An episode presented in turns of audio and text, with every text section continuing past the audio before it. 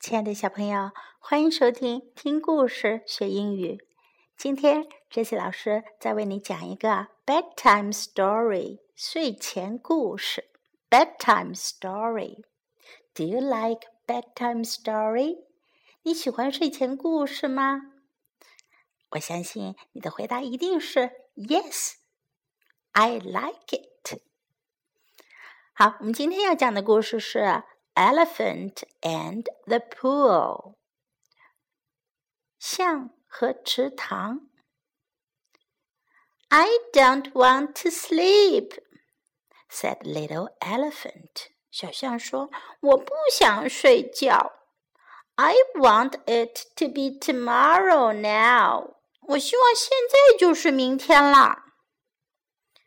It will be tomorrow soon," said Mummy Elephant. 向妈妈说：“很快就是明天了。”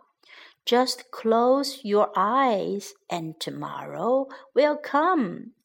闭上你的眼睛吧，明天很快就会来了。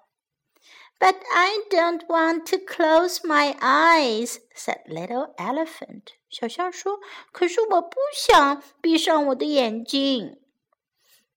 shaking her ears，她还挥了挥她的大耳朵。I want to play in the pool，我想要在池塘里玩儿。Mummy elephant curled her trunk around little elephant's shoulders，象妈妈把她的长鼻子呃围绕住了小象的肩膀。You can play in the pool very soon. 你很快就可以在池塘里玩了，she said。她说，But first you have to close your eyes。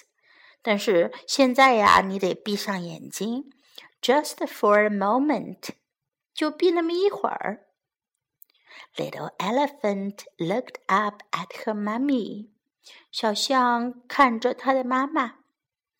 If I close my eyes just for a moment。 如果我闭上我的眼睛就闭一会儿，Can I play in the pool after that？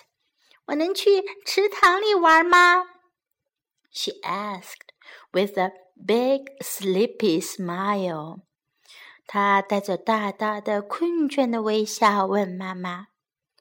Yes, said Mummy Elephant。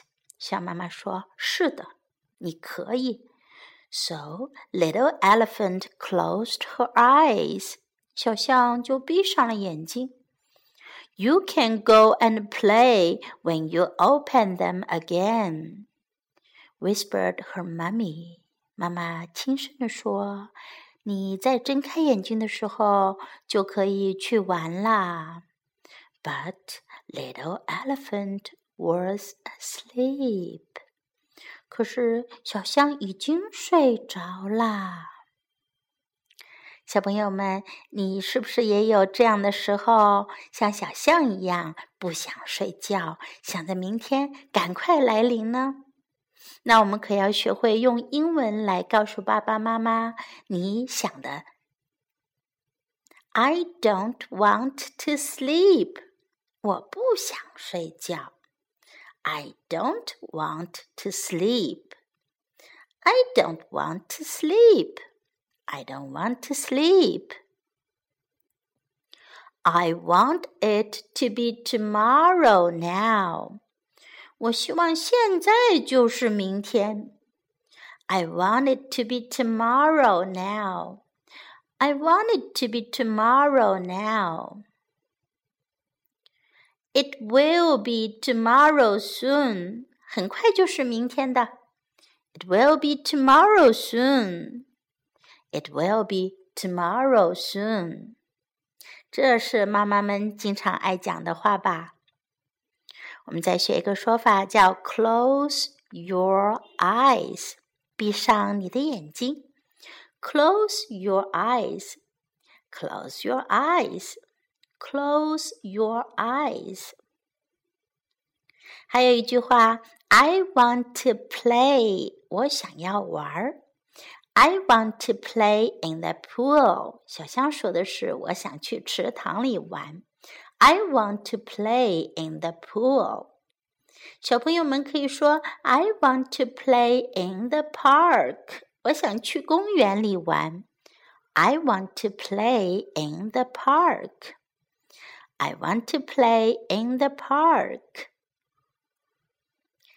最后，我们当然还要记住象的英文就是 elephant, elephant, elephant, little elephant 小象，little elephant。象妈妈就是 mummy elephant。Mummy elephant， 小朋友们，你们的眼睛是不是也快闭上啦？Now close your eyes and sleep，闭上眼睛睡觉吧。Night night，晚安。